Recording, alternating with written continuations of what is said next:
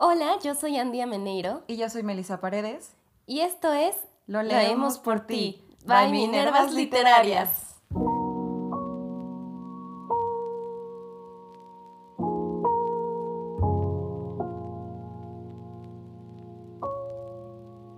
Esta sección va dedicada a todos los lectores que por falta de tiempo o interés han dejado los libros a un lado.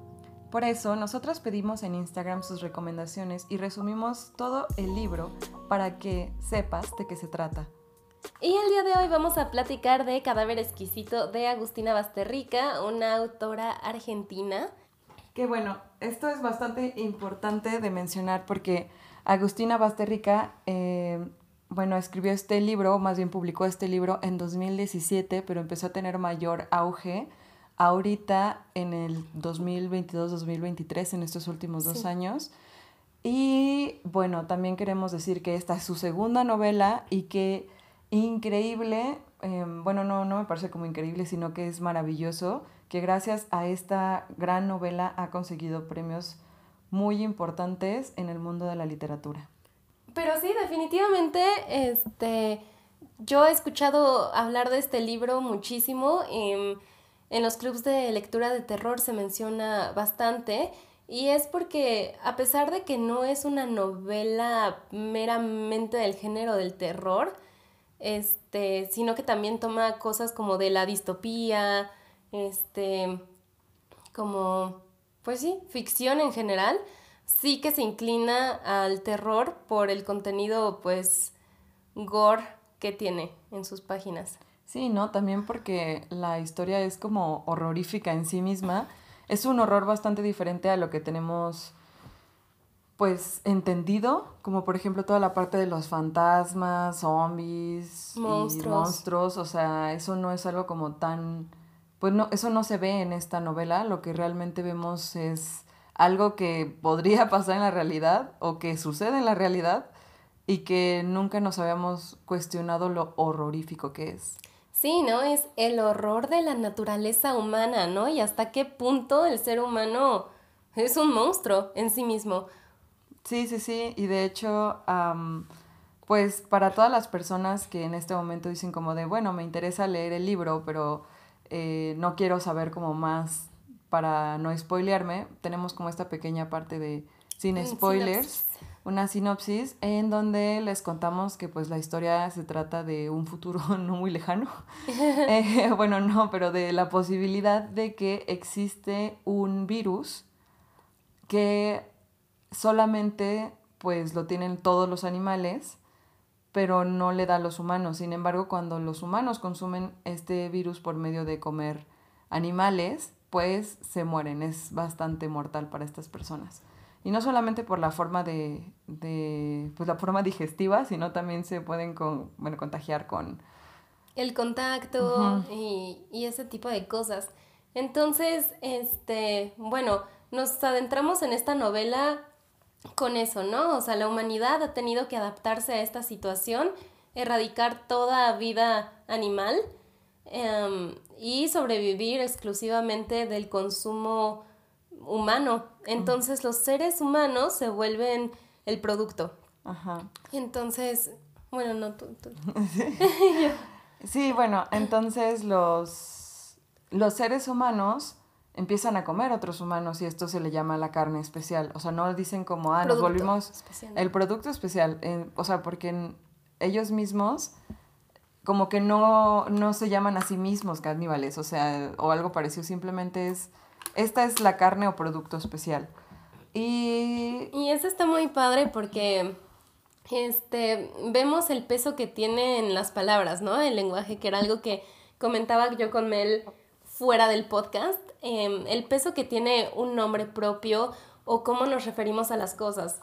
Y cómo es que aquí em, comienzan como adornando em, la forma a la que se refieren a la carne para lograr esta transición y que la gente no lo sienta como tan extraño.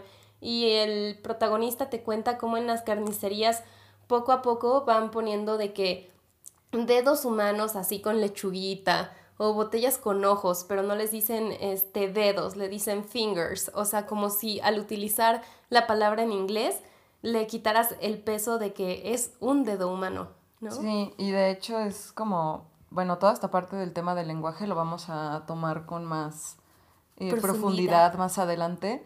Pero sí, también eh, la historia en sí también se trata de un hombre llamado Marcos, que es dueño de un frigorífico, en donde pues lo que hacen es un matadero de, de producto especial. Y este, y te cuenta pues cómo es su vida en el mundo de los negocios hasta que le entregan a una hembra como regalo, que es una mujer, pero pues así le llaman a las mujeres que son producto, les dicen hembras y a los hombres les dicen machos. Le entregan a una hembra como regalo y ahí es cuando pues todo, toda la historia comienza a convertirse en pues en un lío muy interesante. Entonces, bueno, hasta aquí la parte sin spoiler y vamos a dar el aviso de una vez de que en el resto de la historia, en el resto de, nuestro análisis y comentarios acerca del libro, pues vamos a estar comentando pues algunas partes en específico, eh, también pues no tanto como para que les nazca la curiosidad de leerlo y también pues obviamente vamos a contar el final de, de la historia. Sí, así que si no les gustan los spoilers, si ya les enganchó esta pequeña sinopsis, pues pausen esto, lean el libro y luego regresan este, para conocer nuestros comentarios más a profundidad. Pero bueno, sí, a partir de ahora pues ya vamos a hablar como libremente de... spoilers. De spoilers, de toda la trama. Sí. Algo que queríamos comentar desde el principio es que en el inicio de la historia... Eh, pues te plantean toda esta situación por la que está pasando el mundo y que empiezan a consumir carne humana pero algo a lo que yo le aplaudo muchísimo a, a Basterrica es el hecho de que ella eh, describe toda esta parte sin necesidad de ser como tan explícita. O sea, no explícita en el sentido de que pues sí te dice que se comen carne humana, pero si no, me refiero a que no lo explica como tanto, te explica lo necesario, lo que tienes que saber porque ya la acción está comenzando, o sea, ya es ahorita. O sea, ya no es pues ya no hay necesidad de contarte tanta cosa, simplemente es como, pues ya a lo que venimos. Te expliqué tantito en unas cuantas líneas y lo que sigue con el resto de la historia. Y es algo como que a mí me encantó. Sí, a diferencia como del Señor de los Anillos, que es como páginas o capítulos enteros de contexto, contexto, contexto. Aquí es como, bueno, está pasando esto, vámonos. Ajá, exacto, es algo que me, a mí me gustó bastante porque... Lo hace muy dinámico. Ajá, lo hace muy dinámico. Para aquellas personas que no han visto el libro, eh, la verdad es que es muy corto y creo que en parte se debe a que justo... Eh, la escritora no se va con rodeos y que te dice las cosas de manera directa. Sí, sí, sí, sí. Este, eso es algo que, que nos gustó Em, y además, nosotros lo escuchamos en audiolibro y creo que también este, fue una experiencia grata. Eh, otra experiencia totalmente, ¿no? El escucharlo en, en voz. Ah, sí, bueno, de hecho, si ustedes también están interesados en leerlo, pues lo pueden encontrar en Storytel. Eh, 100% recomendada, creo que es eh, una muy buena app en donde podemos escuchar muchas historias con muy buenos narradores de voz. Entonces, es bastante chingón. Ah, perdón. Bueno. Pero bueno, volviendo al, libro. Em, algo que también eh, estábamos comentando es pues toda la parte de cómo se deshumanizan las personas, tanto los que lo consumen como los consumidos. O sea, el hecho de que las personas que consumen a las otras personas se han deshumanizado lo suficiente como para empezar a ver a seres humanos como productos y del otro lado también tenemos el hecho de que pues se ha deshumanizado al mismo ser humano para poder consumirlo. Entonces, em, para poder hacer todo esto, pues bueno, el nombre de las cosas, el nombrar las cosas es bastante importante porque justo estas personas, los productos, pues no, son, no tienen nombre, o sea, simplemente son hembras o machos. Y este, em, porque pues claro, el ponerle nombre a algo, de cierta manera, es como, o sea, lo convierte. Darle valor. Ajá, le convierte en persona, le da valor.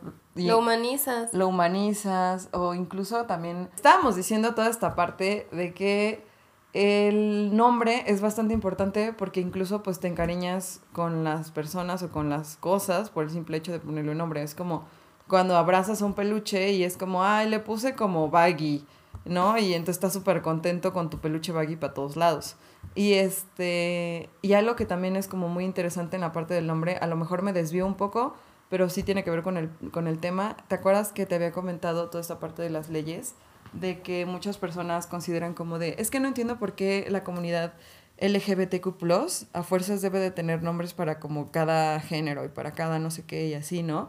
Y es como, pues, porque es importante? Porque mientras no existe ese nombre dentro de la Constitución, hay muchas leyes que no los, no, no los abarcan. O sea, por ejemplo, una, o sea, en cuántos estados de México todavía no es posible el matrimonio homosexual, ¿no?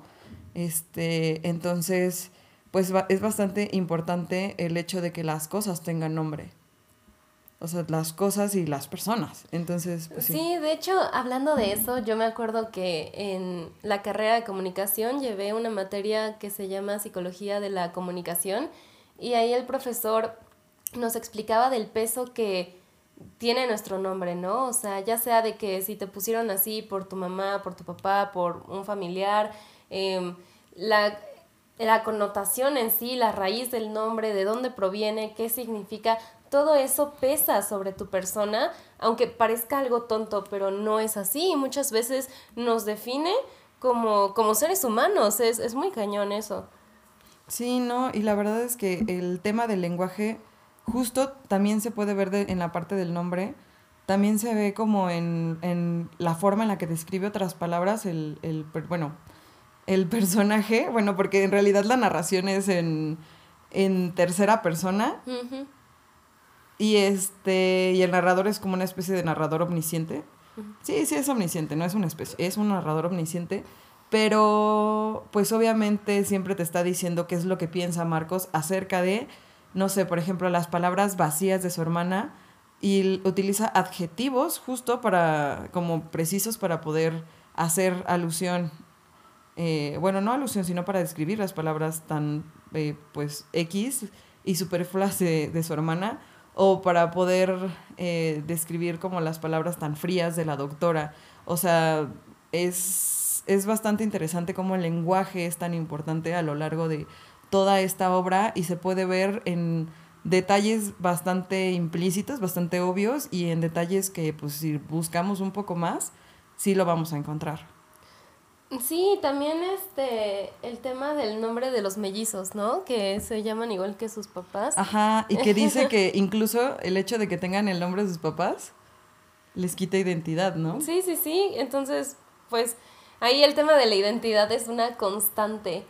Este, quizás me voy a regresar un poquito porque me pareció importante este punto de cómo es que hacen la transición y uno se preguntaría, bueno, entonces, ¿cómo es que optan en este universo este, a hacerse caníbales en lugar de optar por el veganismo, no sé. Y me parece interesante que en el libro esto pasa súper al inicio, cuando te explica así rápidamente el contexto, que muchos científicos salen a decir como, no, es que las, los vegetales también hacen daño, no vas a recibir los nutrientes necesarios, no sé cuánto. Entonces como que se impone el canibalismo en, en esta sociedad, ¿no? Sí, no, al menos dentro del libro, y de hecho creo que eso también sucede en la vida real. O sea, mm, existen como todas estas teorías acerca de que, bueno, es que te hace sentir mejor eh, solo, o bueno, no solo, sino consumir mayor producto animal, ¿no? O sea, yo no estoy diciendo que el producto animal esté, o sea, sea malo consumirlo y que todos deberíamos de ser veganos, pero también... Eh, pues es algo que se escucha todos los días en la vida diaria, o sea, como de... La proteína, necesitas proteína para sobrevivir y ese tipo de cosas, ¿no? De, de creencias. Este...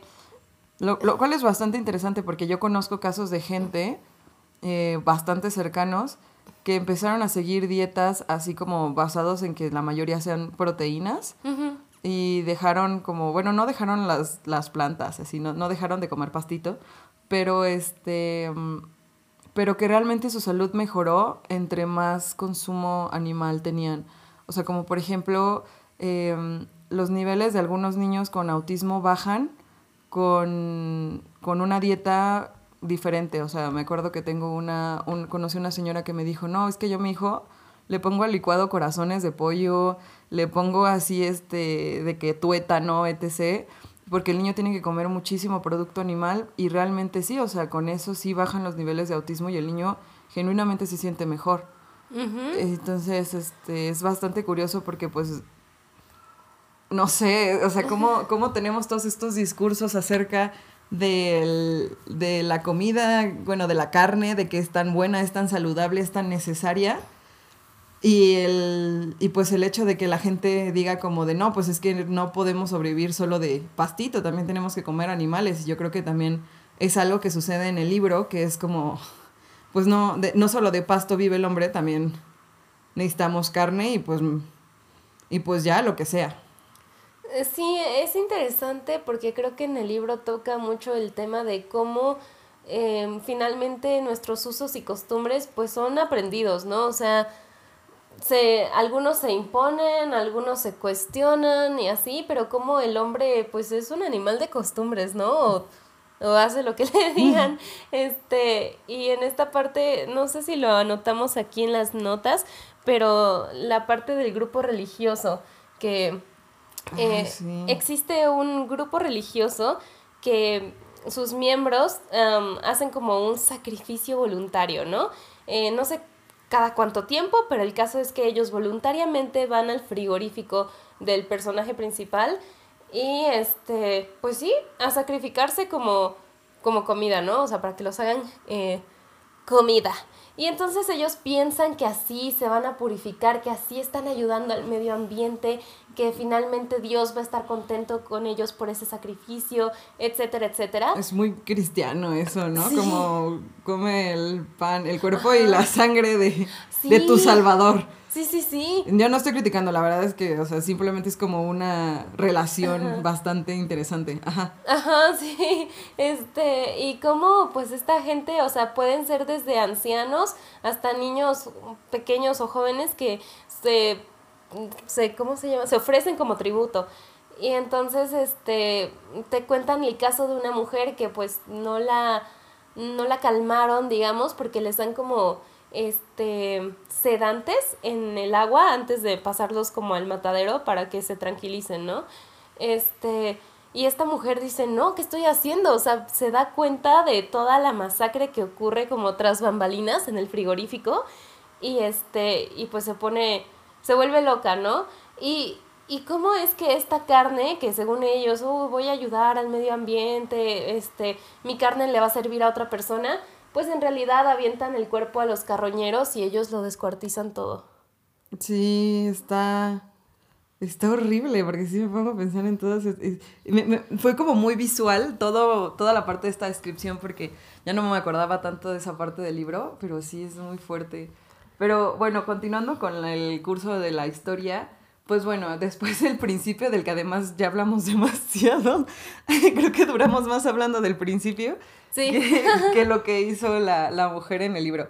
Pero bueno, después de esto, algo que nos gusta mucho a las dos, yo creo, no sé, yo hablando por las dos, pero este, algo que nos gusta mucho es toda esta parte de que toda esta masacre eh, del, del maltrato, se puede ver a lo largo de la historia mientras está transcurriendo la historia de Marcos. Marcos, que es el dueño de un frigorífico heredado por su padre, que además es un personaje con un trasfondo bastante importante para la historia, y es el hecho de que em, él estaba casado, bueno, está casado con una mujer que se llama Cecilia. Cecilia era enfermera, y los dos pues habían tenido un bebé que lamentablemente pues fallece. Entonces, cuando esto sucede, yo, o sea, no, no te explican como a como tan a grandes rasgos, pero tú supones de que pues la, el matrimonio falló eh, debido a toda esta situación y Cecilia se va a vivir con su mamá y entonces este hombre queda solo y está haciendo todas sus, todos sus negocios. Entonces el primer negocio que nos platica es el negocio de las pieles con el señor Urami, que es la, la primera forma en la que nosotros vemos como el, el tema del maltrato animal, pero ahora visto en humanos, ¿no?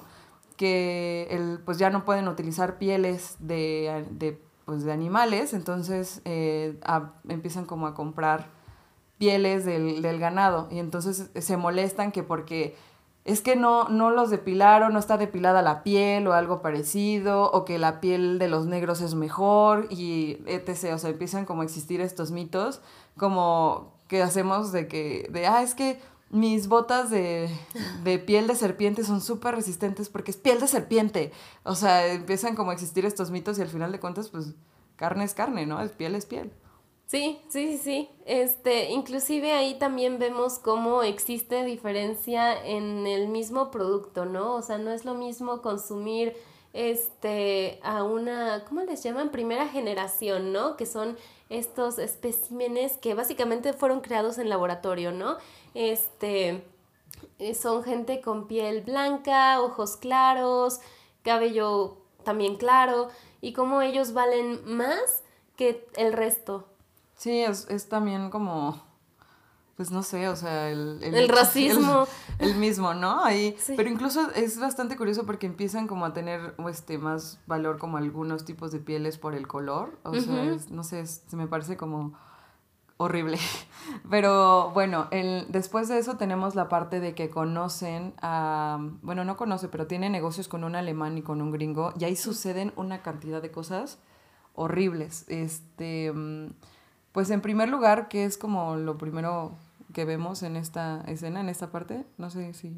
Este, con el alemán y el gringo, este, hmm, creo que es cuando les empiezan a explicar cómo es que utilizan a, a, las hembras, ¿no? O sea, de que unas son, les llaman lecheras, ¿no?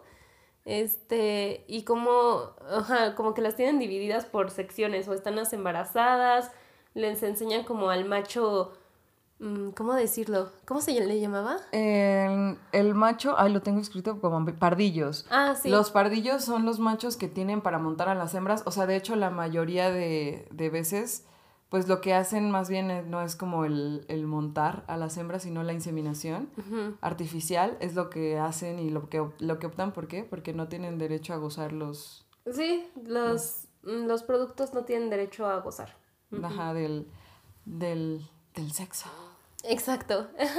E, entonces, bueno, ahí en todo este recorrido, pues nos da la explicación de cuál es el proceso, de cómo se aturden a, pues, al producto para que después lo puedan eh, matar, porque una persona estresada segrega o bueno, libera ciertas toxinas que hace que la carne sepa mal. Entonces, entre más tranquilos los tengan, pues mejor para, para ellos. Sí, y tenemos justo la parte de Sergio que es el, pues como el que aturde, ¿no? A las, a las, a las carnes, al producto, antes de que vayan directamente al matadero. O sea, lo que hacen es desmayarlas con un golpe en la cabeza para que después, pues, eh, o sea, pasan al matadero y las empiezan a descuartizar, o sea, empiezan a cortar todas las partes del cuerpo, mientras están vivos solamente están desmayados. Y lo hacen justo para que estén relajados y no estén, eh, pues, todos, pues, todos estresados y la carne no sepa mala. Y de hecho, es bastante horrible porque, pues, uno pensaría, bueno, al menos el sufrimiento no es tan malo entonces, ¿no? pero no lo hacen para que ellos no sufran tanto, o sea, no lo hacen como por esa parte humanizada, sino simplemente porque la carne sepa mejor. Sí, y también es la misma justificación para quitarles las cuerdas vocales em, a todos, ¿no? O sea, no quieren que eh, se comuniquen entre ellos, no quieren que se escuchen los gritos de los demás y entonces como que los privan de, de su voz. De su voz. Y creo que la voz es muy importante para la identidad de una persona. Claro, Sí, sí, sí. Y este, también en esa misma escena eh, del gringo y del alemán, mm. también suceden cosas como bastante interesantes porque hablan acerca de, de, por ejemplo, las mujeres embarazadas, las hembras embarazadas, cómo ellas mismas se quieren provocar el aborto, porque, pues, o sea, porque es, o sea, utiliza una frase que odié, que es la de, es como si ellas supieran o sea, que al nacer la criatura lo que les va a pasar, ¿no? Ajá, y es como, pues claro que saben, ¿no? Es una... Es un ser pensante, güey. Sí, sí, sí, sí. O sea, es como, o sea, realmente es como cuando, una vez, cuando nacieron los cachorritos de una perrita, pues la, la perrita empezó a lamerlos y se empezó a comer pues la, la bolsa. La placenta. Ajá, y todo eso, ¿no? Y entonces eh, alguien una vez me dijo, no, pues es que ¿cómo? O sea, ¿cómo es que la, la perrita sabía que era lo que tenía que hacer? O sea, ¿quién le dijo? Y era como, pues, no sé, güey, o sea, sí. Se les dice instinto. Ajá, es como, no, pues no sé, o sea, y empezaron a ver a las criaturas así, a las hembras, como si fueran animales de, pues quién sabe, ¿cómo sabrán? Es creo, como, creo que eso es parte de la soberbia del ser humano, ¿no? El decir, yo sé, tú no. exacto, yo soy superior a ti, yo poseo el conocimiento, tú no, o sea, y entonces nos parece como asombroso, ¿no? El decir, ¡Wow! ¿puede? Ajá. Sí, exacto. Algo que también sucede en esa escena es que le cortan un pedazo de carne a una mujer ahí en vivo y en directo, no todo el, no todo el cuerpo, o sea, no, todo la, no todo el miembro, un pedazo de un, de un brazo y Se lo dan a probar. se los dan a probar para que ellos chequen como, o sea, que pues que la calidad es buena, que el sabor es bueno, etc. Y hasta dicen como de, ay, sí, está muy rico y todo esto, ¿no? Y es bastante curioso porque todo esto que estamos diciendo y describiendo, Marcos lo va criticando. O sea, en su mente lo, lo cuestiona. No tanto criticarse, exacto, lo cuestiona. Y tenemos como otra escena que a mí se me hizo horrible. Me recordó como, no sé, pero esta escena de lechón, Sí, no sé si la quieras describir. este, es lo de los sándwiches, ¿no?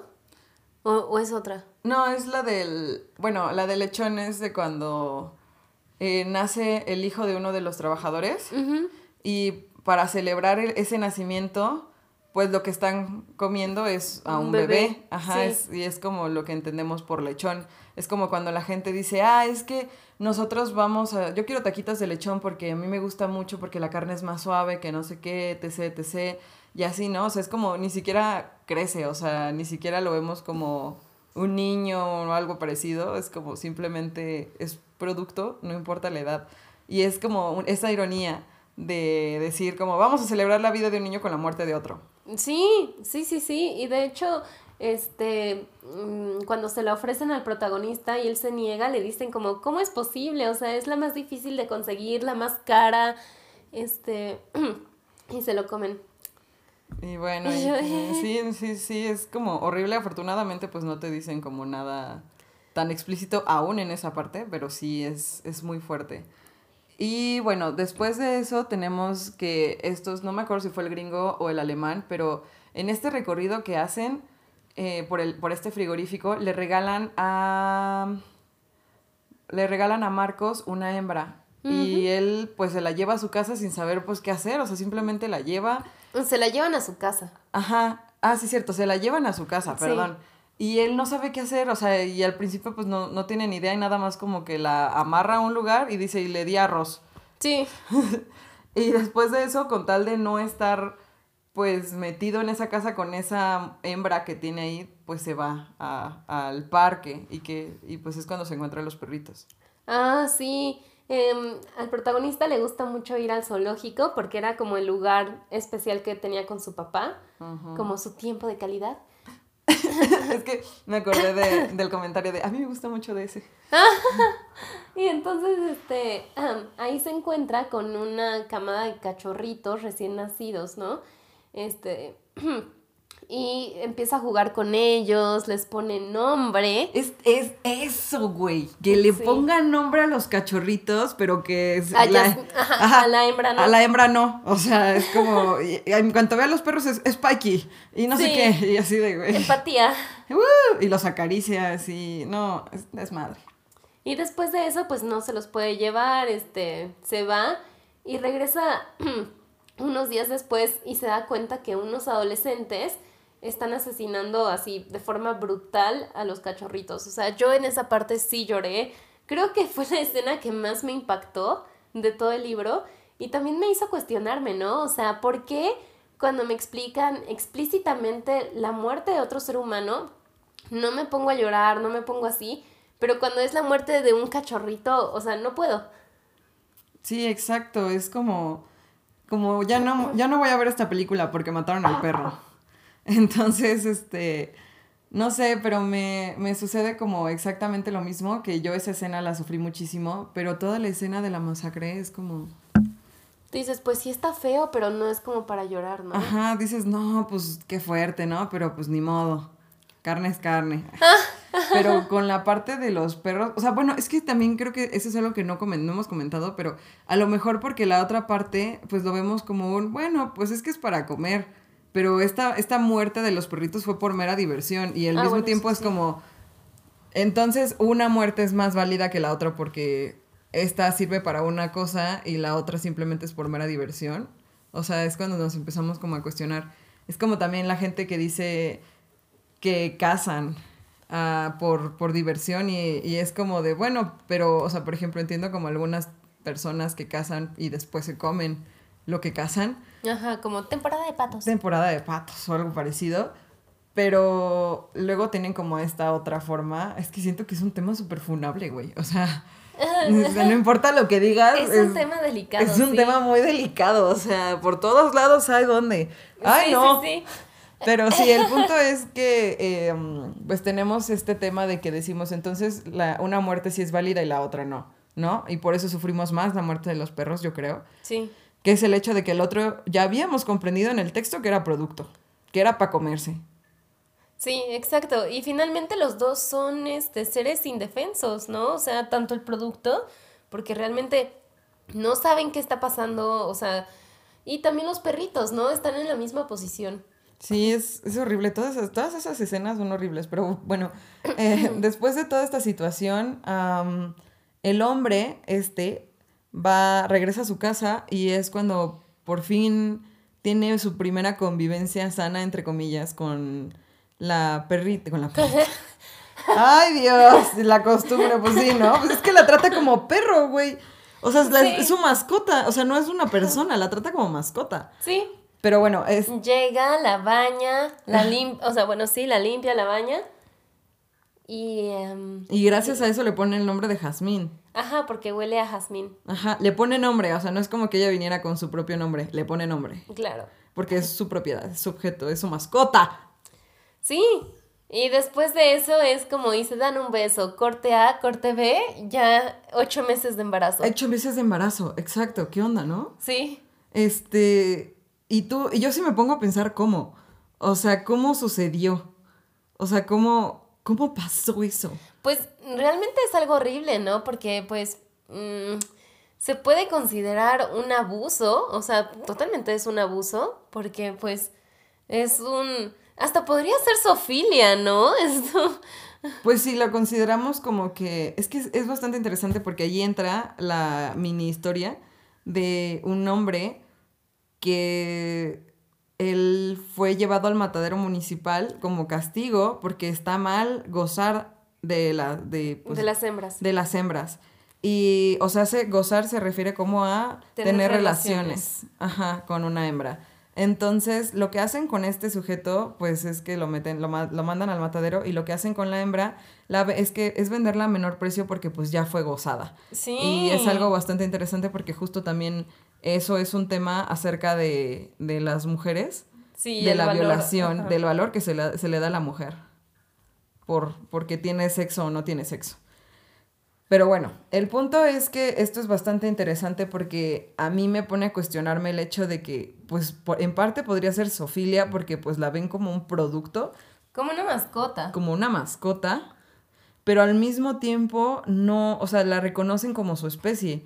Pero, pero es curioso porque sí conocemos casos muy fuertes, ya no me voy a como, como explayar tanto en esto, pero sí conozco casos muy fuertes en donde sí suceden pues violaciones de, de de humanos a animales, ¿no? Y es bastante... Es un tema súper tabú, ¿no? Ajá. Y que a nadie le gusta hablar de eso. Sí, y es, creo que es algo como que no lo toca tal cual, como tan específicamente la autora, pero está. Sí. O sea, que si lo, lo interpretas de esta manera, lo, lo encuentras y eso, o sea, es, es como, se agradece porque es un tema del que sí tenemos que hablar. O sea, de un, un tema del que normalmente la gente no le gusta Le escuchar, incomoda. le incomoda, pero es importante tocarlo. Es horrible, pero sí. Y bueno. Y después de eso tenemos la parte del laboratorio, ¿no? ¡Oh, sí! Este Marcos, que es el protagonista, va a hacerle una visita a una científica que uy, ha ganado un montón de premios, que porque ayuda al gremio científico a descubrir cosas y no sé cuánto, ¿no? Y entonces te va, bueno, le hace como un recor- recorrido Y, este, y vemos cómo hacen experimentos con seres humanos que no tienen sentido. Es así como, estamos viendo qué pasa si electrocutamos a una persona. Sí, claro, o sea, es que hace experimentos con lo obvio. O sea, ¿qué pasaría si, no sé, como pinto una pared de rosa? Pues la pared se pinta de rosa, es color rosa. Y es como, es lo mismo que hace esta mujer, pero con las personas. O sea, no las pinta Sí. de rosa, ojalá, pero hace como experimentos con lo evidente. Sí, hay una parte donde tienen separadas a las mamás de los recién nacidos y es como queremos ver qué hace el niño si no está con su mamá. Eh, Pues, ¿qué va a hacer, güey? Va a llorar, tiene claro. hambre. y entonces Marcos sí la confronta y le dice como, oiga, pero teniendo a su disposición todos estos como avances tecnológicos, etcétera, no han encontrado la cura para la enfermedad que le dio a los animales en primer lugar. Y ahí es como que te plantean esto de cuestionamiento de si realmente ese virus fue un plan del gobierno, si realmente existió el virus, este, y ese tipo de cosas. Sí, porque justo también hay una parte en donde te dicen que la mayoría de las personas se mueven con paraguas, justo porque también la, el excremento de los pájaros, pues si te cae, uy, ya, tienes el virus y mueres. Entonces, este, te dicen que es un negocio del mundo de los paraguas justo para que compres paraguas y así no, no te caigas y te, pro- bueno, no te caiga eso y te, te puedas proteger, ¿no? Y son como cosas así de, es como si fuera el nuevo iPhone, es como de, no, es que este, este paraguas tiene no sé qué cosas y es nuevo y es súper elegante, súper bonito, de tal marca, ya sabes que los abuelos, cómo le encanta consentir a los mellizos y, la, y no sé qué, o sea, pues, y carísimas de París, pero sí, Sí. o sea, como, como empieza a surgir este cuestionamiento de, ¿y qué tal si realmente ese virus fue un invento del gobierno? Y lo, o sea, y se inventó todo para poder bajar la población de seres humanos. Es como, este, como, ¿cómo se llama esto? Como teoría conspirativa del que sucedió en el 2020. Y es curioso, ¿no? Porque este libro salió en 2017 y pues toda la pandemia ocurrió en 2020 y pues siento que como que se adelantó a su época, ¿no? Sí, fue como de, "Ah, ¿y sí, sí? Y sí, sí, y, y justo no, porque no te acuerdas que decían como que el COVID inició porque alguien comió una sopa de murciélago y era así como de, ay, no, malditos mm, personas que comen animales, ¿no? Ajá. Y no, ¿por qué? Que no sé qué. Y por, no te podías como quedar con una vaca o algo así. Y era como de, ¿por qué tienes que meterte con un murciélago? O sea. No sí, sé. si te das cuenta es como lo mismo, ¿no? O sea, el tema de los animales, etcétera. Pero Sí. bueno. Pero bueno, el punto es que termina la parte del laboratorio y suceden un par de cosas más. O sea, el, el papá del personaje del protagonista se muere, tiene que ir al funeral, pero ni siquiera es como un funeral, es más bien la fiesta de su hermana para que la gente vaya como a consolarla. O sea, es su fiesta, no es el funeral de papá, es la fiesta de la hermana, hasta se ve guapísima. Sí, y, y hasta editan unas fotografías para que ella salga y no su hermano y... Ajá, o sea, hace un buen de cosas justo para que Ay, pareciera hasta da ella- llaveros. Eso Güey. se me hizo súper grotesco. Ajá, y la, la mujer es como súper amante de quererse, de querer como ser notada. Sí, la anfitriona perfecta. Ajá, y hay de hecho una escena en donde pues empiezan a hablar sobre el libro de 100 cortes y este de cómo pues tener o una persona en tu casa, bueno, no una persona, una carne viva en tu casa e irla cortando por partes Cien veces. Ajá, y hasta que. Y, y que esa persona siga viva, o sea, como para que puedas tener la carne fresca. Entonces, este, este eh, Marco se va como al mega refri que tiene la hermana en la cocina y ve que ahí tiene a una mujer sin brazo. Este, a una hembra sin brazo. Y este, la hembra está toda asustada, este, obviamente con todo el trauma. Ay, no. Y este, y pues es horrible, ¿no? Es horrible como toda esa parte de, güey, pues ahí lo tenemos. Y, y sí me pongo a pensar en, pues, tengo una familia del rancho y que luego cuando mi papá quiere ir al rancho dice como, avisa de que va a ir de visita, le dicen, ah, perfecto, para matarte una vaca. Y es como, ¿qué pedo? O sea, pero... Sí, eso es muy común en los, en los ranchos. Pero se me hace como muy salvaje el hecho de que sea como, pues la muerte es por partes. No sé, es como, se me hizo muy feo, no sé. Pero, Sí, sí, es como, como perpetuar la tortura, ¿no? sí, y de hecho cuando, bueno, pues el punto es que el hombre este regresa a... Le llaman. ¿Le Es- llaman? Ah, primero es eso, es verdad. Cuenta esa parte. Este, pues le llaman por teléfono que ha habido un accidente en el frigorífico y que tiene que ir de emergencia. Entonces va y pues resulta que unos carroñeros, que son gente que pues literalmente pues en situación de calle que no puede tener acceso a carne y que ahí pues les dan los restos, les, les llaman carroñeros. Bueno, un grupo de estas personas volcó uno de los camiones que iba hacia el frigorífico lleno de producto. Y cómo es que matan a todos los, a todos los productos y también al conductor del camión. Y entonces vemos toda esta parte de, ay no, Luisito era el conductor, no llegaba a los 20 años y tenía esposa e hijos y todo lo que le hicieron. Y es como, bueno... Em, sí, o sea, está cañón porque toda esa escena te la describen de manera muy gráfica. O sea, Marcos te dice que ve a un niñito que le colgaba un brazo, o sea, porque están todas las personas descuartizadas y algunas todavía siguen vivas. Entonces, este, es horrible porque pues cómo hacen esta diferencia de que ya literalmente esas, esas personas no son personas, o sea, no sé qué rayos son porque no son animales, evidentemente, saben que no son animales porque no se comerían un animal por el virus, pero, o sea, son un algo, o sea, y eso es como el ejemplo más como fuerte de decirte como hay una diferencia entre el que tiene nombre y el que no tiene nombre. Exacto.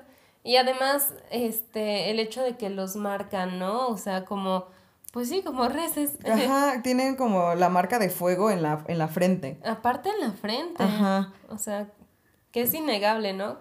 Este, y bueno, después de eso, eh, ya, si no quieren escuchar el final del libro, pueden ir a leer el libro. Y regresar. y regresar. Pero ya lo vamos a contar. Así que, bueno, si quieres empieza tú. ¿Me lo vas a conceder? Sí. Vámonos. Bueno, es que llevo hablando todo el tiempo porque este libro me emocionó mucho en el sentido de decir como, hay tanto que discutir sobre esto. Sí, no, totalmente. este, pero bueno, el punto es que el, en el final, el personaje principal eh, regresa a la casa y se da cuenta de que Jazmín ya va a dar a luz. Entonces eh, se da cuenta de que pues el líquido es diferente, el líquido de la fuente o no sé qué sea, pero pues el líquido es de un color diferente y ahí se da cuenta de que hay un problema en el, en el parto. Entonces le llama a su esposa y le dice, güey, tienes que venirte para acá a la de ya y quiero que tengas la mente abierta porque es un problema, es una situación muy grave. Y entonces la mujer va y ve pues que Jazmín está dando a luz y le empieza a decir como, ¿qué te pasa? O sea, te podrían mandar, mandar al matadero, que no sé qué, y que no sé qué, y bla, bla, bla. Y le dice como de, güey, por favor ayúdame, es mi hijo, ¿no? Y entonces eh, Cecilia se, se conmueve de cierta manera y decide ayudar a Jazmín con el, con el parto. Con el parto. Entonces, cuando sucede el parto, ay, no, cuenta el resto tú. bueno, sucede el parto que es como muy trabajoso, pero al final se logra, ¿no? Nace el niño y la. Se llama Cintia, ¿no? La, la esposa de. Cecilia. Ah, Cecilia. Yo, Cintia. Cecilia este, toma en brazos al bebé y dice: No, es hermoso, está súper bonito, no sé cuánto. Y mientras tanto, Yasmín está como queriendo agarrar a su hijo. Pero no puede, o sea, nadie le hace caso porque no tiene cuerdas vocales y nadie le escucha, entonces nada más hace como el ademán de que se lo den y de pronto sale Marcos de no sé dónde con un mazo que sacó de no sé dónde y pues la golpea en la cabeza. Y, em, y, Cecilia dice como, no, ¿qué hiciste? Nos pudo haber dado más hijos. Y Marcos, em, hay una frase que, que, dice como, tenía la mirada em, de una, ¿cómo era? Tenía la mirada de un animal domesticado. Sí, de un animal domesticado. Y dices, güey, qué fuerte, ¿no? O sea, y. O sea, Jazmín confiaba totalmente en él. Dudo que se fuera a imaginar lo que le iba a pasar, ¿no? O sea, ni siquiera yo me lo imaginé. Este... Sí, y de hecho justo ahí vienen nuestros comentarios, que es como todo el libro te están diciendo de que es un... Es una persona que se está cuestionando este estilo de vida. Ajá, y que a la mera hora pues decide hacer este, e, esto, es como... Sí, sí, no sé, o sea, a lo mejor, y esta podría ser una interpretación muy volada, pero no lo sé, que es como decir, bueno, al final cada quien vela por sus propios intereses, ¿no? O sea, el objetivo de Marcos solo era tener un hijo, lo logró y ya está. Este, no se quiso meter en más problemas, este, quería seguir con su vida como, como siempre y ya está. Sí, ¿no? Porque además de dónde iba a decir que, que tenía un hijo si ni siquiera estaba con su esposa. Sí, claro. O sea, como también el hecho de matar la evidencia, o sea, no sé, como que sí me pongo a pensar en razones del por qué eh, la escritora puso ese final y por qué Marcos hizo lo que hizo. Em, pero realmente como que no sé, algo no me termina de convencer. Siento que fue como muy, ay, güey, ¿por qué me estás construyendo un personaje que parece que ya se está humanizando y al final no? Entonces... Sí, yo no sé si es justo una crítica que a veces nosotros nos quejamos tanto de las cosas, del sistema, de cómo opera el mundo y no hacemos nada. Exacto, ¿no? Que es como decimos, sí es cierto, tienes razón en eso, no lo había pensado, de que justo también decimos como, ay no, pero pobres vaquitas y que no sé qué, es que mueren muy feo cuando las llevan al matadero y que no sé qué, bla, bla. Bueno, hoy voy a comer cecina. Sí, ah, vamos a Burger King. Ajá, claro, ¿por qué no? Entonces, este, es como... Yo creo que sí, o sea, creo que en ese sentido creo que es una crítica, por ejemplo, en, en ese, o sea, no me había gustado, pero ya pensando lo mejor, realmente sí me está gustando el, el final ahora. Oh, mira qué curioso. Sí, porque cuando recién lo leí yo como de, ah, cero por ese final, cero estrella. Bueno, no, no cero, pero estaba como... ¿Eso es todo? Ajá, y, y ya, y ese, ya, y ya. sí, sí, sí. Pero bueno, este, eh. en ¿algo más que quieras comentar? Y yo, sí, algo que me parece, ah, nada más es así como cuestionamiento que me hice mientras lo leía, que es como, evidentemente una gestación humana es más larga, nueve meses, y además nada más tienes un bebé. En cambio con los animales pues son varios, ¿no? O sea, em, entonces no sé, como que no se me hace sostenible. O sea, ¿cuánta cantidad de seres humanos tendrías que tener o estar, ajá, pues sí, mm, sacrificando, reproduciendo, etcétera, para hacer sostenible ese tipo de mm, alimentación a una escala global, ¿no? O sea, Sí, no, la verdad es que también yo me puse a pensar en eso. Tengo entendido que los inyectan, pero pues es como... Ajá, algo dicen, ¿no? Como que los inyectan para acelerar el proceso, pero... Ajá, pero pues igual dices como, bueno... Eh". Ok, te la compro. Bueno, va. te creo. Supongamos que está bien. Ya no te cuestiono, yo lo disfruto. Entonces. Pero bueno, y entonces, ¿cuántas estrellas le das al libro? Siendo una, mm, bueno, cero estrellas, pues no, no te gustó nada, y cinco estrellas así como Mm. pues fíjate que yo le pondría un 4. Le pondría cuatro estrellas. Creo que es un libro que tiene mucho que decir. Em, académicamente es un libro que deja muchos temas, por, o sea, como corporalidad, maltrato animal, etc. O sea, como... Es un libro, ajá, el lenguaje, es un libro que tiene una cantidad de temas para estudiar, incluso nada más como para cuestionarte a ti mismo, que está bastante bien. Creo que narrativamente está muy bien hecho, es corto, es rápido, te lo acabas como súper...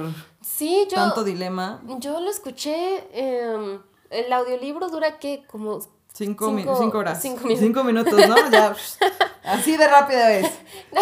Y si te lo lees de nuevo, duras diez minutos. Diez segundos. Diez segundos. Ay, Estamos a menos.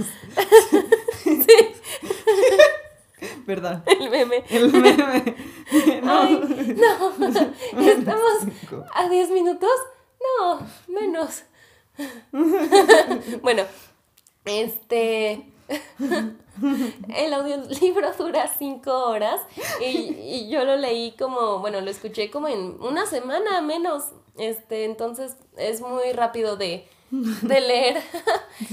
Yo le daría igual cuatro estrellas. Eh, me gustó mucho em, las escenas impactantes. Mm, y creo que eso se logra cuando tienes un texto fuerte, ¿no? Porque aunque no lo leí, digamos, lo escuché, pues no, no me hubiera transmitido lo mismo, ¿sabes? O sea, de no ser un, un texto fuerte y creo que sí lo es, por eso logró como hacerme llorar, hacerme cuestionarme un montón de cosas. Melissa, de hecho, no ha comido carne de cerdo desde que leyó el libro. Ah, es que dicen que la carne más parecida a la de humano es la de cerdo. Y entonces sí dije como, uh, no. sí, ¿no? Qué miedo. Sí. No, y, y te pones a pensar, ay, ¿cuántas veces no o qué tal que alguna vez alguien me dio carne humana yo ni supe, ¿no? Ay, sí. En algún tamal. Pues sí. Ay, no, qué miedo. Pero bueno, este, se los recomendamos. En conclusión, este, un buen libro. Y este, hasta aquí el episodio de hoy. Si te ha gustado el podcast, compártelo y síguenos en nuestras redes sociales. Nos puedes encontrar en TikTok como arroba minervas literarias, así todo corrido y en minúsculas. Y en Instagram como arroba lit. Sí. Y también recuerda que tenemos Facebook, YouTube y pues sí, darle seguir a este hermoso podcast para que siga creciendo. Y recuerda más vale crear un debate literario a no hablar de literatura para nada.